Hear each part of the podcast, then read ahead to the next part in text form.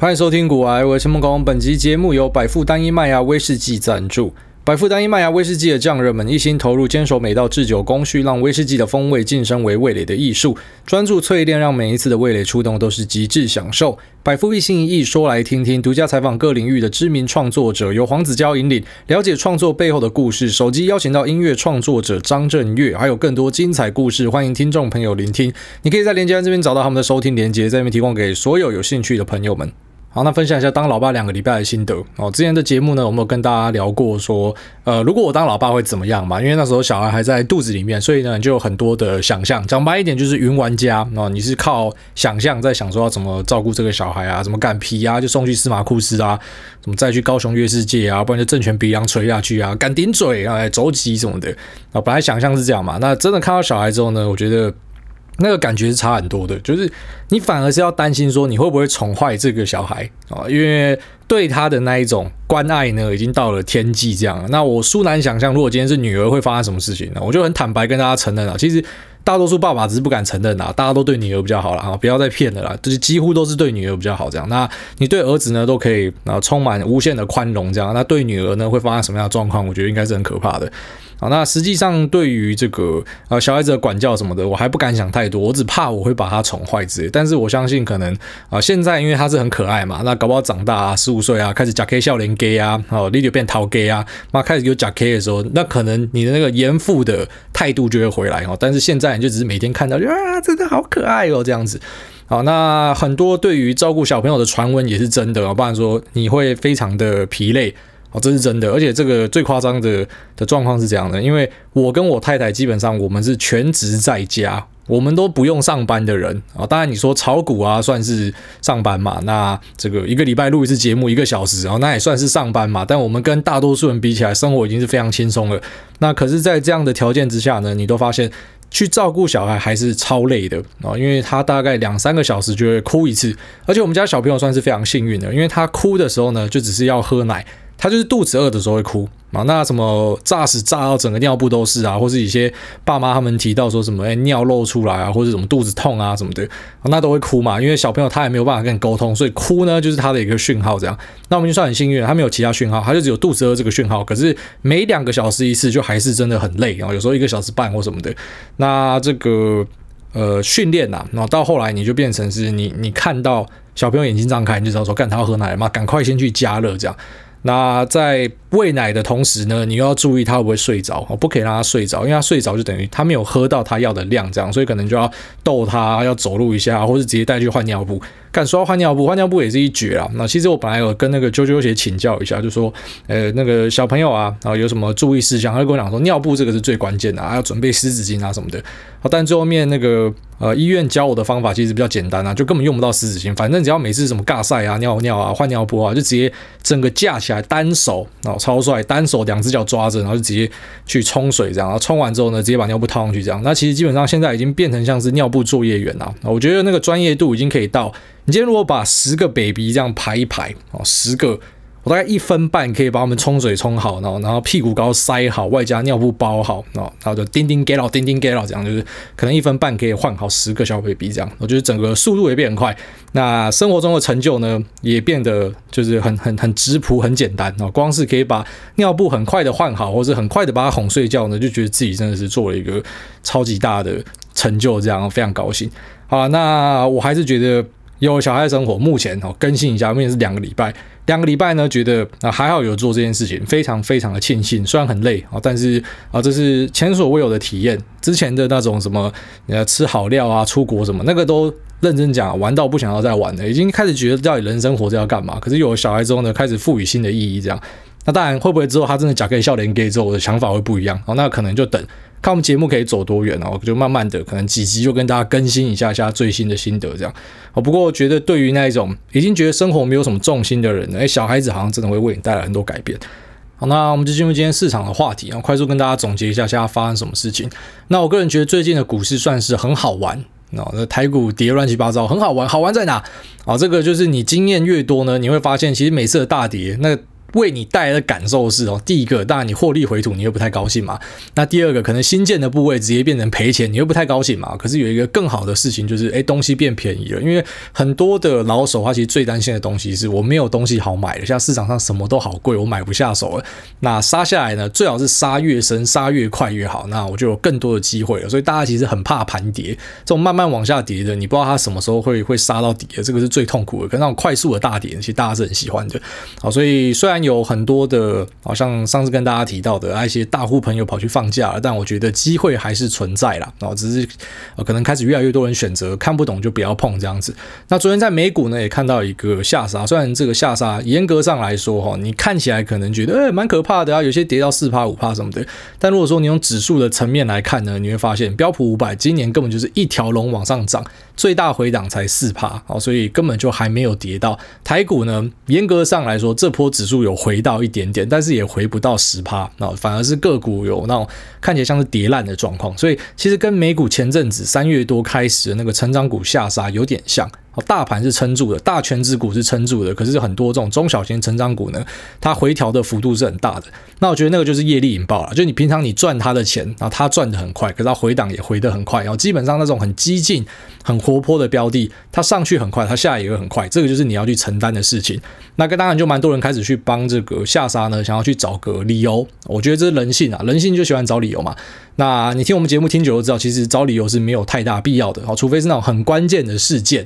不然什么今天涨明天跌这种，你其实没有必要去帮他找理由这样。那其实近期的理由已经很无聊了，就一下又说什么联准会又鹰派又鸽派什么，你不觉得自己打脸很累吗？到底是鹰还是鸽啊？反正长期的趋势就知道说可能可以期待会慢慢收拢嘛，知道这件事情就好了，就不用一直去盯那种短线杂讯，那真的是没有意义的。你只要知道长期的趋势是什么就好了。那比较新鲜的一个理由呢，就是说可能是因为什么塔利班啊、重新的控制的阿富汗哦，之前有控制过，他们控制到最严格的时候是呃施行非常极端的这种伊斯兰律法，所以很多规定啊，对于女生啊，对于小朋友啊，你不可以太享受，不可以娱乐啊，女生要整个盖起啊什么的。好，那这一次会不会有所改变？我们当然是持续观察。但如果说你说这件事情是对于整个全球股市会造成影响的话，我必须得坦白跟大家说不会啊，它可能是一个。区域的悲剧，然后当然悲剧也要看说你用什么样的角度去看嘛，因为对于很多阿富汗人来说，他可能觉得政府这边好就是啊贪污啊，啊那或者是呃渎职啊，都做的不好啊，所以呢有新的人进来啊，你发现在阿富汗这边有些人是啊开门迎接的啊，当然也有那些选择要逃跑的，我们就看到说在首都机场这边美军要撤离的时候呢，有一些很震撼的画面啊，然后就大家想要跑上去美军的这个运输机，那有一台呢真的就载满了六百个人哦，因为他他可能也不想把大家赶下。大机外加也没有机会，也没有这个时间，就干脆好了，反正大家冲进来的，我就一并载走这样。那我看到一个影片蛮震撼的，是有一些阿富汗人呢，就想要上飞机，可是门已经关了，他就爬到飞机的这个机身上面，就有点像是阿汤哥在《不可能的任务》里面做的那个事情一样。可是当然，哦，《不可能的任务》是电影，而且阿汤哥是。我我我不知道该怎么形容，反正就是很强啊，所以要可以挂在飞机上面，可是一般人是没有办法的。然后看到这个飞机起飞之后呢，就有很多人直接掉下来。然后那当然掉下来的结果是什么，大家都知道了。所以有人想要逃亡，可是有人可能是很欢欣鼓舞的去迎接一个新的政权或什么的。当然，对于女性来说，塔利班因为象征的是一个比较保守的政权，所以对他们来说可能的影响是比较重大的等等啊。但是无论如何，我觉得这个是一个国家的事情，这是一个区域的事情。因为你说阿富汗是全球重要的消费市场嘛。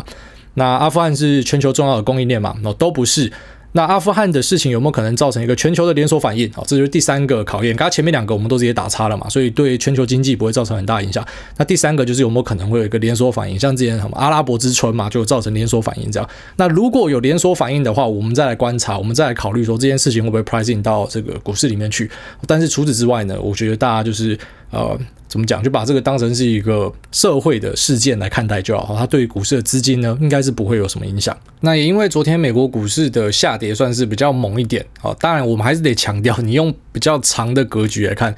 那个下跌跟笑话一样啊。但是我知道很多人会怕，所以我还是跟大家讲一下想法。这样，那我们有看到一个指标啊，就是 VIX 期货呢啊，VIX Future VIX Index 呢，它有往上跳了一下。那 VIX 指数就是我们俗称的恐慌指数啊，它追踪的是标普五百的选择权波动率啊，也就是说它追踪的是选择权的价格，因为你用价格就可以去回推波动率嘛。所以当今天选择权的价格变高，代表大家可能对于避险的需求变大了，对于未来的不确定性呢，然后增加了，所以呢，可能就象征着股市有可能会大涨或大跌。但是一般来说，恐慌指数只有在大跌的时候会比较明显的动作哦，大涨的时候可能也会，但是大多数是看到在大跌的时候。那平缓的时候呢，整个 VIX 就是持续下跌的。然后你看指数看不出来，你要看追踪指数的标的，好像是 VXX 或者 UVXY 哦，你把它拉长期看，你会发现这东西是一路下跌的。那你看到一路下跌的东西，可能就很兴奋嘛，哦，但是要回听我们上股的集数有提到，就美国的乡民呢，因为他知道这种东西，他长期来说就是一路下跌，所以要去放空，然后去做反向的一个商品叫做 XIV 啊，我们说 VIX 是恐慌指数，那在市场上面呢，就 XIV 这个反向的商品，这个商品最后面就被清算掉了，为什么？因为它就是遇到了这种啊数年一遇的黑黑天鹅哈，一次就把这个美国网友他还集资了什么亲朋好友啊，大家的钱啊，你看这多爽啊，跟赚租金一样，稳稳的赚哦，结果。一次的黑天鹅事件就把它扫出去了，所以这个商品，我个人是觉得，呃，无论你是做多或是做空，都要非常谨慎跟小心啦。那你看到整个 VIX 指数跳上去，当然你可以去期待说，会不会是啊，这次不一样，真的要开始下跌了。那如果说你要操作这样的商品呢，我个人只有一个建议给你啊，往常在股市在 ETF，我都跟大家说，你不要看太短，可这个商品呢，你你必须要看短，然后很重要哦，你必须要看短。那 VIX 在二零二零年的年底到现在啊，差不多往上弹了有七八次左右。那你有看到什么很大的下杀吗？没有嘛，所以弹上去啊，你可能差不多了，就要赶快啊，就要 cash out，就要离场了。那你可能偶尔可以遇到比较大条的，好像是二零二零年的这一次的呃股灾，然后或者是说在二零一八年贸易战的时候呢，这个 VIX 指数也曾经从十一块跳到了这个差不多是二十九块的位置啊，然后所以就直接翻倍上去这样。那因为这个钱可能是快钱，所以很多人想要赚快钱，但是丁宁就是那一个，然后因为这个指数它的特性是啊、呃，它有正价差的存在。它是追踪期货嘛，所以它有正价差的存在。也就是说，你长期持有呢，这个东西会让你持续的扣血。你长期持有是一定，基本上可以说九成五到九成九的机会，你一定会输钱哦。可是短线上呢，有些人会把它选择拿来当成是一个对冲的工具啊，或者说呢，拿来当成是一个哦，可以赚一个，好像台波讲的杠铃策略嘛，你就去赌一个。呃，小几率，可是可能造成大毁灭的事件，那你可以去配置这样的东西，但是这个东西一定要做短线，然后在资金的部位里面呢，一定要放很少哦。可能你的整个 portfolio 在美股里面，假设说今天是完全已经把整个部位都打进去了，一百好了，那你真的要玩这样的东西，我觉得拿个个位数的趴数就是极限的哦，千万不要想要去重压这样的东西，因为它可能会让你一次就血本无归这样子。那对于美股的后市是怎么样看？怎么样看呢？其实我觉得还是回归这个联总会的资金的问题啦，因为对于公司的基本面。展望，这大家都已经很熟悉了嘛。只是现在大家最怕的就是说，如果资金收拢之后，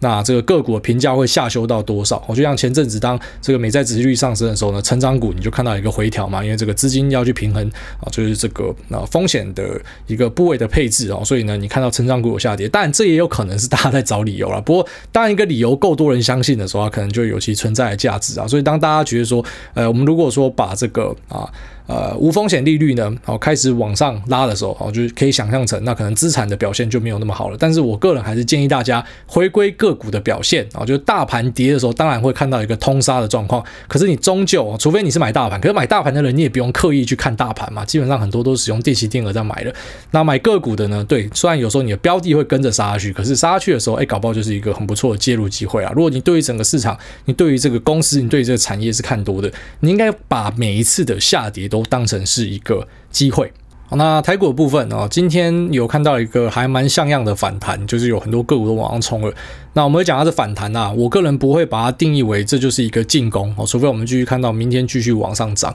那指数没有再继续创新低，我才会视为说，哎，大盘可能在这边打了一个底啊。你知道，其实很多人看到一个下影线，就会直接讲说，哦，大盘在收脚了，然后什么收第一只脚，收第二只脚，然后就一定要往上了，因为这是一个 W 底啊。我直接告诉你，没有这种事情啊。有时候收脚收他妈十一只啊，越收越低啊，跟他妈跟蜈蚣一样啊。所以呃，你不要看到说这个拉了一个下影线，然后就赶快资金就 all in 了。我给大家建议是，就算你今天看到不错的东西，你还是要做好那个准备，就是诶，它是一家好公司哦，好，可是它搞不好之后还有更便宜给你捡。你现在觉得够便宜了，他妈之后还有更便宜哦。当整个大盘真的要下杀，真的要疯的时候，真的在季线之下的时候，搞不好你会看到更多更便宜的机会。所以也不要单纯的啊，有一个下影线的，呃，赶快 all in，呃，跟妈妈借钱啊，这个可能会对你整个操作上会造成很大的一个冲击啊。如果说明天继续跌，你就完蛋，你资金一次打完的啊，你一跌，你那个心脏是扛不住的。你今天突然乐观起来，前面明明就已经悲观了十几天了，然后这个周末都吃不下睡不好，结果现在看到一个反弹，干嘛 all in 干进去，然后明天有一个大跌，你又再次回到悲观，就完蛋了。所以要有规划。那我觉得你在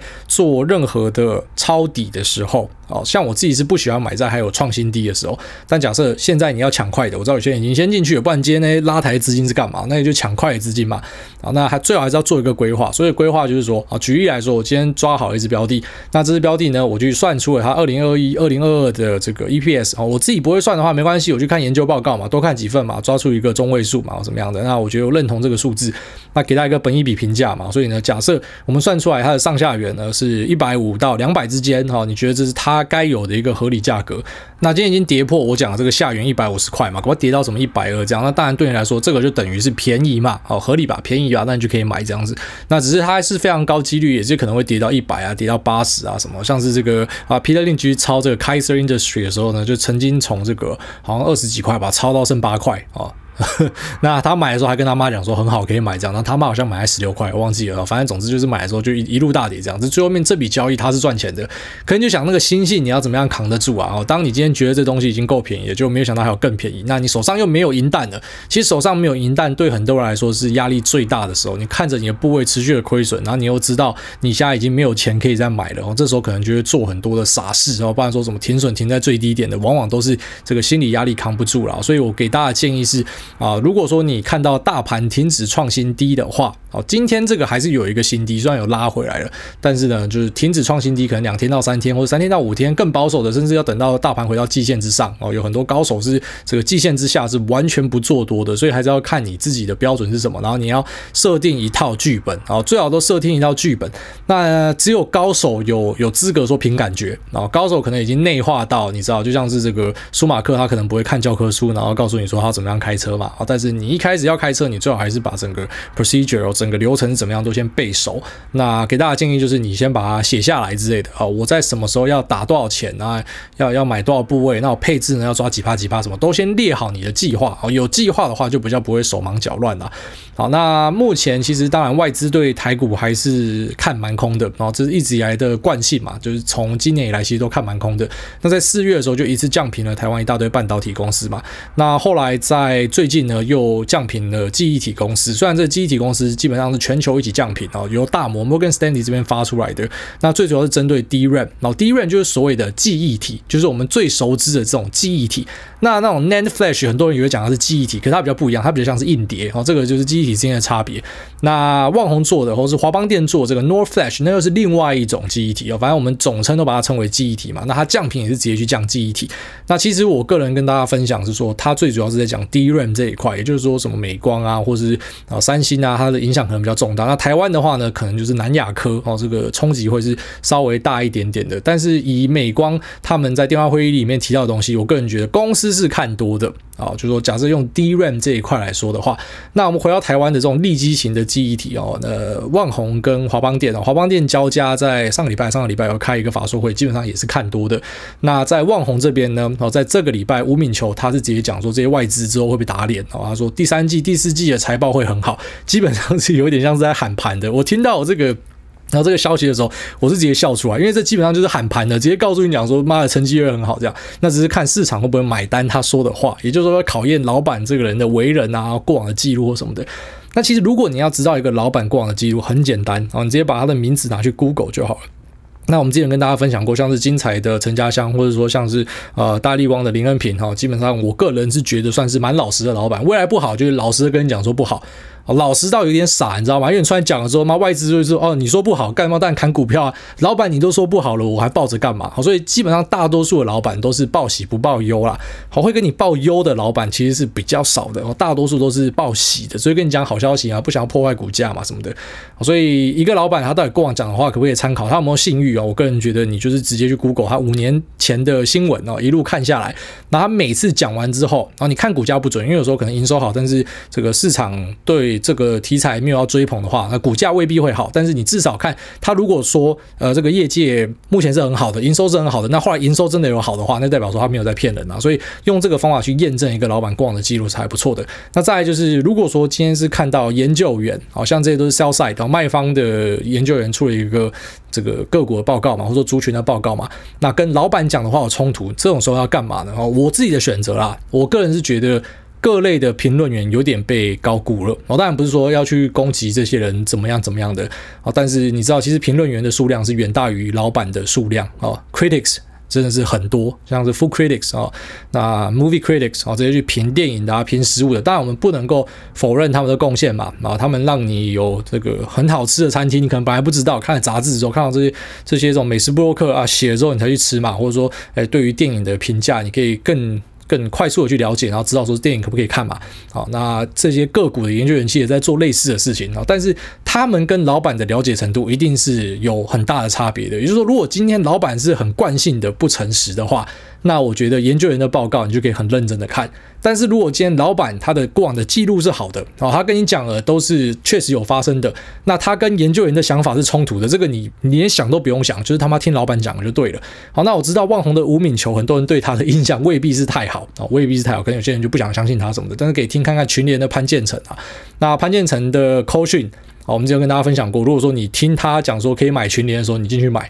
哦，你就你就赚翻了哦！基本上他是很老实的跟你讲说，现在这个地方就是低点的，好，那之后呢只会更好，那之后就更好了。那他其实过往展示过很多次这样的东西，我不知道这个东西讲久了，你知道，其实有时候你去分享这样的东西，你会想说要不要分享？因为你分享之后就 pricing 了，你知道，当越来越多人知道这件事情，其实这个策略就不可以用了。这样，好，那没关系，反正讲了就讲。我个人觉得他的抠都是蛮准的。那他这次也是有抠说，像是这个 NAND Flash，我觉得以他们自己公司的角度来说，这个东西明明就超缺的，他们自己拿货拿不到，然后一堆客户就跟他们叫东西。什么的，所以呃，他对于整个市况是看多的，所以其实台湾的这个机体老板呢，目前看起来三家都是看多，一个是直接抢了，那啊另外两个基本上就是直接讲说这个市况跟外资想的是是不一样，是好的啊，那就看你要相信谁，但是要记得，就是我们当。今天要去验证一个老板讲的话什么？那其实你最多还是就去验证这个营收而已。好，就像我之前跟大家讲的一些标的，那我说我看好，其实我看好的意思就只说我看好它的营收跟获利会成长，因为股价真的太难说了啊，股价真的有太多变数了。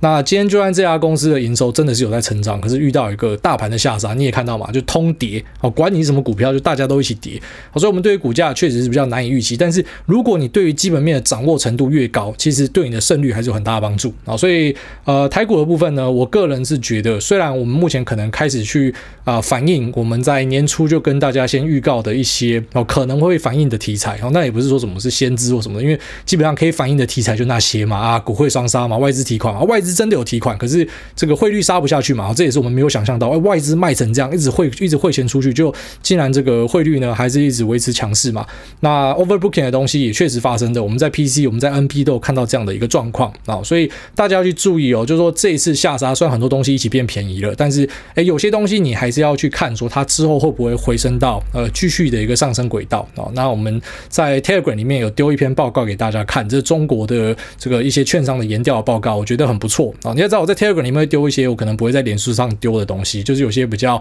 呃，我个人觉得比较不适合在脸书上丢的，因为你丢一些太认真的东西在脸书上，其实没有人要看，然后大家比较不喜欢看长文这样，所以呃一些比较有趣的分析，其实我会放在 Telegram 的频到推播给大家。那这一篇里面有一点就提到了我们之前跟大家讲到的那一个担忧，就是有讲到说这个呃显示触控晶片啊，或是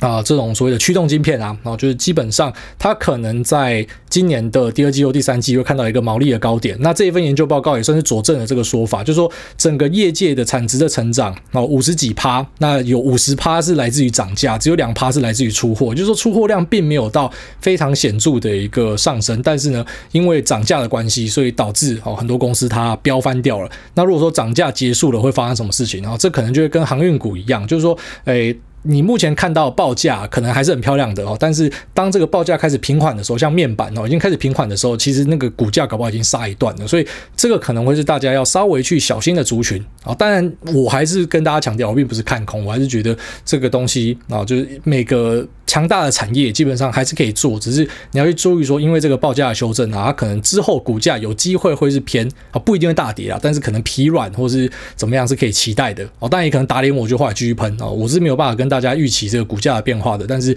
呃一些什么产业的变化什么的，好报价的东西看得到的，还是会跟大家分享一下。那目前确实是有看到这个 DRAM 的这个报价是偏比较软一点啊，但是这个 NOR 的报价哦，就吴敏球的说法是讲说很好，但是我目前手上在拿不到 NOR 报价啊，NOR Flash，那我是希望我之后可以。找到找到之后呢，可能在节目里面再跟大家分享这样。好，那就祝大家。抄底愉快啦！那我知道现在可能很多人想要抄底或什么的，但是还是要注意，大盘的位置呢是在一万六千多，其实它并不是一个真的的低点哦。当然你说要回到什么八千点有没有可能？我个人是觉得非常困难哦，因为台股的基本面已经本质上有做很多改变了啊。基本上，呃，这一波你看到台积电扩大资本支出到这种程度，就知道说台湾的半导体会很旺了哦。只是，呃，这个回到八千点，虽然说我我相信是非常非常困难的，除非真的世界上遇到一个很重大的危机什么的。但是你说再往下有没有我觉得还是有啦，所以如果你真的要去做呃抄底的话呢，还是要注意这个资金控管的部分啊，就是尽量不要一次把钱打光。那你今天钱打光之后呢，当然就是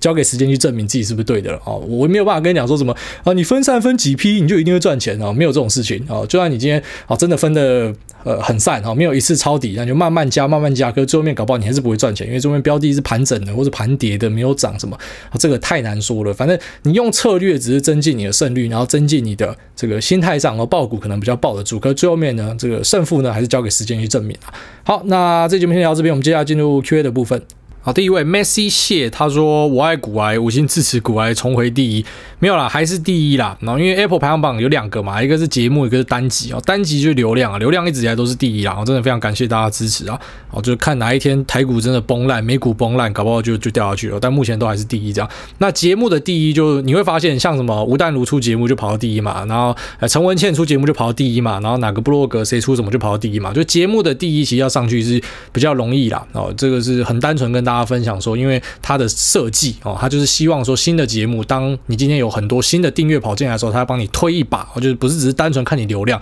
我觉得这设计的本意是好的啦，然后就是每个人基本上都可以出去说自己是 parkas 第一名这样，所以我现在也不会在外面跟大家讲说 parkas 第一，应该说我一直以来都不会一直去强调说自己什么 parkas 第一啦，因为真的每个人都当过第一名了，好不好？就是如果你用那个节目排行榜的话，你只要录一个新的节目，然后灌流量进去，你就上第一了。好，大家这样。好，下面一位 Lucky 巴勒他说选择权迷失，先恭喜诸位喜获麟呃，谢谢。然后说这边有个问题。想要请教，之前有一集如果有提到说，如果某标的跌到目标价可以买的话，可以使用选择权的工具。那在没有跌到目标价位的时候，就可以收权利金。因此好奇查了一下选择权的玩法，发现站在选择权卖方有风险无限之说。那又有另一种玩法是选择权价差单，强调风险可控。请问这种价差单是真的风险可控吗？谢谢解答，祝福诸位一家平安。对，没错，我不是一直跟你大。大家强调说，这个选择权卖方是风险可以到无限的。如果说你是 sell call 的，那真的是可以到无限。那如果你是 sell put 的话呢，那就是从这个你的 strike price 以下呢，那也算是风险很大很大很大这样子。所以那时候跟大家讲说，你要执行这个策略是这样：第一个，你一定要有钱去接下一百股的单位，就是说你本来就打算到这个价格要买的人，而且你也有现金可以交割的人，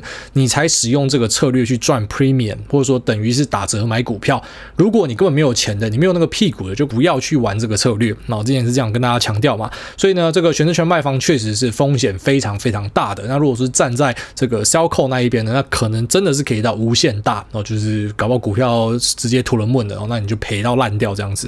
那选择权价差单确实是一个限缩风险的东西。好，比方说你今天 sell put 在一百七十块好了，啊，也就是说这个股票跌到一百七以下的话，你就要接嘛。哦，可是你又不希望这个股票真的假设最后面不止跌到一百七，跌到什么一百，跌到五十，然后你还要接，干你妈不就赔到赔到哭出来了？好，所以这时候你可以怎么做呢？你可以在这个那比方说一百七十块你 sell 一个 put，那你可以在一百五十块的时候 buy 一个 put，也就是说今天只要到一百五十块以下你是被保护的啊。那你在一百五十到一百七之间呢？好，那你就是赔钱的啊，小赔这样子。那如果说你是在一百七之上的话呢，那就是你 sell put 的这个 premium 去扣掉你 buy put 的 premium，然后看你赚多少钱。好，就是选择权有很多的变化。那也有些人选择双边做哦。那我们可能有空再跟大家讲所有选择权的一些策略跟配置的方法。我个人觉得它是比较进阶的。其实我不太想要在节目讲，只是因为有蛮多听众他可能之前有听到我偶尔提一下，说哎，你可不可以讲这个？所以我就有开了几集在跟大家讲这个嘛。那但是其实这种东西。我真的说，呃，真的的必须老实说，当然我们一定都会先强调一个东西，就是说工具本身没有对错。啊，但是就是有些工具，大多数人进去用，就是他妈会死人嘛，所以呃，还是建议你要小心，要非常小心，就不要说听了一些很酷的东西，然后就想要去尝试，就像你不会听到什么什么空中飞人傻小，那你今天就跑去当空中飞人吧。然后可在股票市场，因为下单很简单，就是用手机嘛，用电脑嘛，所以可能很多人听到一些比较进阶的，哎，我也可以玩看看，好，然后就是悲剧就开始了，所以要非常非常小心啊。所以我想法只是我跟大家分享一些知识啊，那你未必要拿去尝试，你可以当听一听就好。然后下面有位这个床上的泼妞。at 他说并购一起来。那我来五星吹捧加感谢了。那真的赚钱不会有人感谢你，赔钱保证干死，保证干死你。那我是之前问新唐并购怎么观察的，那次的回复主委顺便讲到国巨老板很有眼光。那刚好本来同心电就是我的持股名单，前阵子跌到一百五的时候变成痛心电，真的是靠信仰之力继续敲单。那我也相信大者恒大越并越强势，持续观察获利是否成长，不预设立场，看这两档能够到哪。祝主委啊，小主委晚上都会乖乖睡觉，让老爸睡到饱，非常感谢。所以这个床上的婆妞就之前问新唐那个很厉害啊，那个。这根本就主力啊！他故意来问的啊，问了之后一堆教军上去抬，没有，我相信应该也很少人听到这个 Q&A 是怎么会跑去买什么，然后就开玩笑，反正总之他那时候问完之后，然后新塘就一路喷了，然后蛮厉害的，那个点位抓的之准。好，下面为这个配偶栏谢梦工，又是你，他说想跟主委结婚，吹吹。那主委您好，我想听一下你对 Taper 的看法，还有下礼拜 Jackson 后会议的看法。那还有如果下礼拜真的 Taper，主委怎么看美股的趋势？谢谢主委，祝主委全家平安。好，基本上 Taper 我早就已经觉得他在 pricing 中了，甚至是我那时候很。很夸张的说，我早就觉得现在已经 pricing 到，不只是缩表，搞不好升息一两码都反应完了。我之前在 Telegram 群组有讲过这个嘛，因为我就殊难想象一个大家都朗朗上口的，今天连你阿嬷都知道联准会的这个停止扩表跟缩表了，连你阿嬷都知道了，那你觉得他妈市场上的资金不知道吗？还是大家都知道后知后觉到，哎，真的要等到发生了才去反应？我真我真的跟你讲，很多会跟你想象不一样。像昨天这个美股大跌嘛，啊，其实也没有大跌，就是啊中跌，啊中小跌，中中大跌啊中大跌。好，那台股的夜盘晚上跟着跌嘛，很多人说啊台股明天完蛋了，就 surprise motherfucker，今天他妈喷歪掉啊！真的很多时候都会跟大家想的不一样。我我问你啊，如果你今天看大家都在讨论那个东西，大家都那样想，然后真的那样发生，就等于是大家都在赚钱。可是股票市场，特别是在主动市场哦，主动选股市场里面，真的是大多数人是赔钱的。啊，大多数人应该都是赔钱的，除了那种真的非常明显的大多头，像二零二零年、二零二一年初这样。那近期大家也发现嘛，就是你要打赢大盘是越来越困难的哦。所以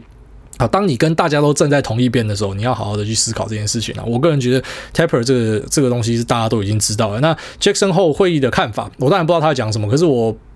可以大概预告啊，八九不离十，就是鲍威尔出来念稿了，然后念完之后，可能大家看事后怎么样解释吧。那解释的太夸张，他再出来说明一下。好，重点是事后的说明啊。但是这个会议当下一定是念稿，然后搞不好大家就修理鲍威尔。每次鲍威尔出来念稿，他妈股市就先跌给你看，然后就直接在你面前跌给你看。你妈你就继续念稿没关系，我们就跌。好，所以啊、大概是这样哦，应该是会看到类似的状况一再发生。下面一位手机 i 十一，相信不是手机的问题，爱做神教。那哈你好，之前节目有提到建商多盖房可以压低房价，所以 PT Home Sale 版有些人在讨论。那里面有一部分观点是认为土地的稀缺，所以建商虽然一直盖，但有价值的土地也一直减少，所以房价应该是很难跌下来的。不知道艾大怎么看待这个观点？那毕竟年初买房后也比较关心房市，哈，想听看看不同的观念。那另外有人知道怎么改名称吗？名字太好认，上次说要态度矫正同事，结果被认出来，好害羞哦。就你家失业赋闲在家是不是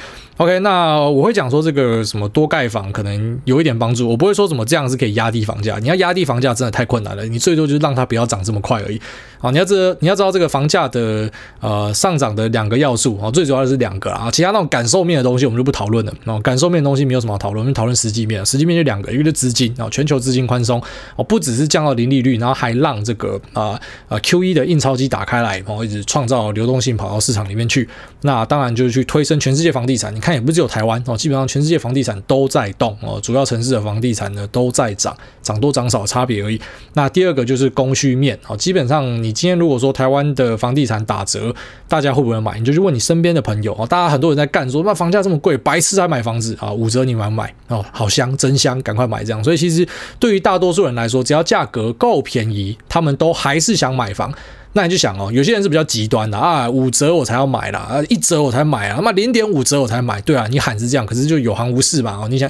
你想要喊这个这个价格，没有人要屌你嘛，可是哎九折我就买的人一大堆哦，甚至什么什么九五折我就买的人更多哦，所以这形成对房价的一种支撑嘛。我个人觉得，其实，在华人世界里面，我们看到一些这个房地产的很夸张的趋势或什么的，那真的是跟你协议里面留着这种有土私有财的观念是有关的啦哦，真的是有这样子的东西，即便你现在会讲说啊那。是长辈啊什么的，年轻人不会这样啊，我可以租啊什么，但我就问你啊，如果便宜一下，你要不要买嘛？大家还是说要嘛，所以你就是会想要买嘛。那如果你今天稍微有钱一点，你可能就啊，本来说打五折我就买，一下变成打八折、打九折就买，所以大概你就会成为支撑房价的一个一个动力嘛。好，那如果说你是用投资的角度来看呢，其实我个人还是觉得，呃，房地产的成长的幅度应该是不会比股票市场来的好。虽然很多人讲说房地产是开了什么五倍杠杆嘛，因为很多人的贷款自备是两成嘛，所以五倍杠杆下去，这报酬率是比什么股票什么都来得好。或者说你当包租公也很不。错什么的，那我是比较不认同这个观念啊，因为比方说你今天是当这个包租公，其实很多时候跟你想的不一样哦。如果说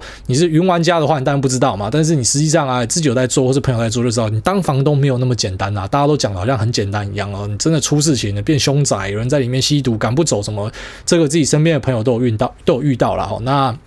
而且你现在这以台湾的租金，因为租金还是跟这个薪水是挂钩的，那这个租金的部分其实是不高啊。就是在台湾，你可以用便宜的租金租到一个千万的房子，这个你在全球可能是很难看到。就是房价是很高的，可租金是便宜的啊，就变成资金的取向就是喜欢去堆叠在房地产里面嘛。哦但是实际上薪水可能因为没有涨起来，所以租金是便宜的。所以你用这个租金的投报去算的话，可能做房地产就不是一个这么好的投资。那赚资本利得的部分又要考虑这房地合一税啦。就是现在如果你快速移转的话，其实可。课的税有，就是你你中间赚的钱要被课，那课下去之后呢，可能未必会赢过其他的风险资产之类的，所以呃，这个房地产难跌，我是给予肯定的的认同，但是也不代表我觉得它会疯狂的涨，我觉得往上的空间好，应该说是有的，但是应该很难再看到那种短时间内急速飙升的，我个人觉得应该是会比较难看到。好，下面一位中原大屌哥，他说用 QA 祝生日快乐去红干呐。一，现在莫名其妙一堆人在那边洗生日快乐，不知道在干嘛。祝那些喜欢请挨大帮忙庆生的，直接生日变忌日。第二个，在祝利用这边 QA 打广告的，在广告就准备迎接五米乐，要广告就花钱买片头，不要当免费仔。三，看到古癌分享的文，认真回，买起付就是帮汇市转嫁广告费用，报关价格不到末端售价的一一半，成本很大部分都在行销费用，高贵也不是贵在。成分建议股还可以多比较，还有其他贵的有价值的，那不要被当韭菜割了。P.S. 最后祝我上周认识的 Ariel A 你忌日快乐。不是，这周围大屌哥超凶啊！我真的超凶啊！那我个人是比较不介意啊，就是说你要在那边 啊什么生日快乐啊，你开一个小店啊要偷广告的，我觉得还好啦，我觉得还好啦。我个人是觉得还好，但是没关系，反正这个中原大屌哥发表他的意见嘛。那最后面他讲这个呃，因为我我买起付嘛，我是因为。你知道我就有那种直上的灵魂，我什么东西就就不知道，我就直上，我就相信价格呢，它是有它有它道理的。就一个东西它可以卖这个价格是有它道理，就像我们尊重股价嘛，它可以这样是代表市场认同它这样。所以我觉得是同样的价值观拿出去这样。那有时候确实就像你讲会被会被当成是盘子敲这样。好，那我再问一下我药局的朋友，非常感谢你，因为你没有讲这个，我确实是没有想过这件事情。其实药局朋友之前跟我讲说，你知道那什么止痛药啊或者什么避孕药啊，大家都指定要什么什么牌子嘛，但其实什么某某的牌子那根本成分一模一样啊，完全一样的东西啊。但是它便宜一半，因为它没有什么行销费用什么的啊，就是有人这样说啦，我的那个药局的朋友这样跟我讲，所以好，非常感谢你的这个建议哈，我再去研究看看。那下面为这个。God DJ Spa，他说网婆懒觉比我大根。那想请问癌大是怎么样认识挂号追到 Lisa 的？很喜欢听你们之间的互动相处。主委真的完美诠释，男人不用靠脖子就可以赢得一切。最后恭喜主委当爸爸了，小孩好可爱啊，谢谢。那这个认识的部分，我们也讲过好几次，老听众应该都知道了啊。其实就是在网络上认识的嘛。然后最后面，哎，他就说要来台湾，然后就真的就来了。其实我是有吓到，一开始我都以为会不会是诈骗的，就是你你怎么可能真的就跑来，然后就真的就跑来了这样。那是追到的吗？其实不是追啦，因为我不太会追女生，就所谓的那种什么献殷勤啊，后车厢打开来，什么气球飞出来啊，拉灯条啊。跪下求婚什么的，就是我我比较不会做这样的东西。那我觉得也不是什么要耍酷或傻小，就我不会想到，我真的不会想到，像那个七夕情人节啊，我根本没想到。然后老婆就问我讲说：“哎，你你没有送花欸？”我说我干嘛要送花？他说这个七夕情人节，我说干，假的啊？然后一般男生就 真的假的之后就去买花嘛。然后我是真的假的之后，呃，就继续打《世纪帝国》，也不是说我不在意。那时候我当下讲说真的假的，其实我想说，哎，干附近哪里有卖花，赶快去买一下这样。那我是现在你问我这问题，我就想到，哦，我都还没有买花这样。所以我确实是一个比较，我觉得是比较差的男生，然后我试着去改进这样。那我也没有什么追女生的经验，我不知道怎么样献殷勤，然后不知道怎么样刷存在感，别人才会喜欢或什么的，就一直以来都没有这样子的经验，哦，怎么追求人家的经验是比较少啊，所以没有办法分享。好，下面因为这个。Camus Sancred，他说大家都想当少年股神。那主委好听，主委节目超过一年了，感谢主委心法分享。常听到主委说一两百万的资金不算高，可以一个月内分两三次投入市场就可以了。那如果资金是几千万的，就要多费心思去考虑配置、铺险、分散风险等等的。但说真的，我自己如果有几千万闲钱，可能就直接退休了，靠定存或者是大盘或者是股利就可以过活，那不会考虑主动投资。我猜多数人会很想听怎么把几十万滚出几千万的少年股神故事。那至于手上有几千万资金要怎么样分配的，实在是太遥不可及了。希望有机会可以听到主委分享投资前期的故事。祝福主委 Lisa、小主委和秋口一家平安健康。其实我们节目过往都有在跟大家提啊，就是偶尔会提到，但确实好像没有很专心的跟大家聊过。可能后来开一集吧，那我就大概跟大家讲一下，就是我期初的本金呢，大概是二三十万左右。就是最早最早进股票市场的时候，就刚好账户里多少钱就去做这样的事情嘛。然后之后就持续的去投入，就是有钱丢进去。然后在过程之中呢，我每次都把把杠杆开爆，每次都开爆，永远。都是融资融到爆掉啊！今天一只股票如果没有办法融资，我会因为这样就不买这只股票。即便我看好它，但是它没有办法融资，太慢了，所以我就不要，我就全部都是融资。所以我最少最少都是二点五倍在操作啊。那真的要开到最大呢？股期最高可以开到大概五点五到六倍，我就是不会真的开到最高最高，你知道七点四倍啊，不会完全开到那样子，然后可能稍微跌一点就爆掉，就所以做一些部位的控制。那可是呢，我会把它开到可能啊这个风险指标呢啊风险指标是三百趴，就代表说你你已经用了这个三分之自己的资金在操作嘛，两百趴就是二分之一嘛。如果你有在玩股期的，应该就知道这件事情。那我很多时候会让它位在一百五十趴，好，基本上就是呃杠杆开爆的状况。我确实是杠杆开爆一路上来的，所以我才有办法跟你分享说，杠杆开爆会遇到那种杂谈啊，或者什么心理上的变化。我跟你讲，那种东西是你没有办法幻想出来的。你要自己有赔过钱，然后自己有落赛过，你才有办法讲出那种，就是你你们可能听觉得很好笑，或者啊这个 这个这个好娱乐啊，怎么样去叙述一个然后这种跌到谷底的那个心境什么，那个都是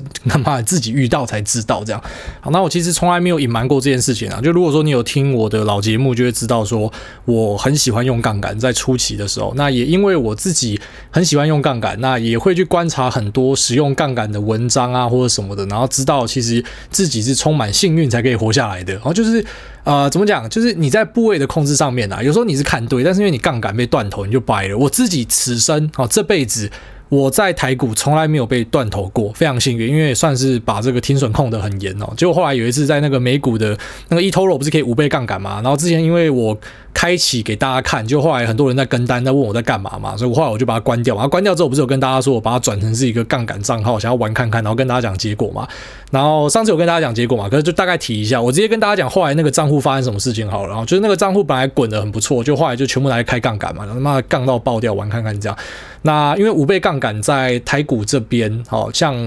你用融资是没有办法达到的，你一定要使用股期才有办法达到，或是用用这种指数期货。但是因为我是。不会去玩指数期货啊，我就是以个股为主这样。那个股还真的没有开过五倍杠杆。然后在美股那边，因为其实 eToro 账号就是差不多五六万美金吧，哦，真的就是小钱啊，所以我就是很敢玩。我就是反正我看好的标的五倍，诶，开下去这样子。那五倍开下去的标的呢，分别有 Nvidia、Square，然后还有诶一支是什么？然后 Tesla 啊，Tesla，然后还有另外一只忘记叫什么东西，反正我就是重压几只标的这样子。那最后面呢，全部赔光哦。开五倍杠杆的部位呢，全部被断头。断头之后，再五倍杠杆继续开下去，然后又再被断头一次，然后就就掰掉了这样。那我个人觉得还蛮好笑的，就就很好玩。我自己觉得很好玩，现在觉得很好玩，因为现在可能这个本金变大了，就觉得那个是小东西哦，就是反正玩一玩玩掉了就算了。因为本来进去也是打算呃做个测试而已嘛。然后那时候入金。呃，应该现在回想起来是好久以前的事情啊。那时候入金是跟大家说，帮大家试这个平台嘛。那后来试完之后，就用一个很疯狂的方式把它结束掉。现在好像剩下大概多少钱啊？一两成的资金吧，然后有出金一部分，那剩的就留在里面，继续开着五倍杠杆，然后就一直疯狂的在杠杆着这样。那我只能跟大家讲说，我实际的体验是啊，如果说你真的都没有在盯的话，因为像那边我就是放着嘛，那放着就发现一直被断头出场哦，真的是有太多这样子的一个例子。也就是说，你今天呃，这个你看开到五倍杠杆呢，你的个股只要跌十趴，你就被洗出去了啊。那我我选的这些标的，在我选的当下，其实价格都比现在来得低。也就是说，如果我当时是拿现股抱着，或是杠杆不要开到这么大，其实都是赚钱哦。但是因为开了五倍杠杆，所以那个那个小号的东西就赔掉了，这样子。好，那嗯，算是一个。怎么讲？就警惕大家，就说你当然可以选择用这个方法，像我一样，因为我并我并不是一个什么有钱人家小孩啊，然后家里给我一大堆钱，然后让我可以开始或什么的。其实我是从零开始的哦。当然，我我也会讲说我自己是靠爸族啊。为什么？因为我不用还学贷，我不用还学贷就是靠爸了。我爸妈没有给我任何一笔钱，说啊你拿去股票市场玩，完全没有这样的东西，也没有说什么啊给你钱去买车，给你钱去买房子都没有。但是他们给我最大的恩惠就是，哎，我大学念毕业，他们没有没有给我拿半毛钱这样，所以我是靠爸族，我是靠靠爸爸这样。但是出了社会之后呢，啊就。是还是靠自己，但本金赚进来之后，但是我觉得那个很慢，所以我就使用了大量的杠杆。那我现在回想会觉得很幸运，就是呃有活下来啊。那自己下的杠杆绝对不会像之前开到这么大，就是已经开始去限缩了。那你就去回想啊，就说，哎，如果你当时是慢慢来的话啊，如果我当时是慢慢来的话，就像我的那个 eToro 的小账号，如果我是慢慢来的话。我还是可以达到我的目标，因为那几个标的我全部都是看对的，好，可是可能速度会慢一点。那就像是呃，如果说我回到过去，我慢慢来的话，就搞不好我还是可以达成我现在的这个资金，可是可能要多花个几年啊。但是我如果是没有那么幸运的话，我搞不好会很希望，其实我搞不好没有乱开杠杆，因为如果开杠杆的话，我就被洗出去了。只是我很幸运没有被洗出去，那所以呢，我可以活到今天啊。但是如果当时是慢慢来的话，那对，会慢个几年，但是还是会达成一样的目标，而且过程之中应该会过得更顺遂。然后那时候压力有大到就什么干眼症什么嘛，那应该都跟大家提过，就是盯盘盯到这个眼睛是会，就是会会像火在烧这样，然后晚上睡不着什么的，所以就很辛苦很辛苦啊。那我自己知道这个过程其实是没有那么容易的，我也觉得是非常难以复制的啊。非常非常难以复制的，因为有很多，甚至我讲白一点，运气的成分哦。谁自古谁没有运气？你你说这个这个 Mark Zuckerberg 没有运气吗？那你说这个 Peter Thiel 或是 Steve Jobs 没有运气吗？其实每个人多少都有运气的成分啊，但是也很努力，那同时也很努力，那只是。嗯，因为就是有运气的成分，有很多机缘的部部分啊，所以真的是非常非常难以复制，所以我才会很少去跟大家建议说什么啊，你可以用杠杆啊，因为我当时也是这样上来的哦。如果说这东西是我用了，然后我觉得真的有效，而且是很适合大家，我才会跟大家介绍。但是我自己知道这个是一个相对困难的东西啊。好，小朋友在哭，我就喂奶拜。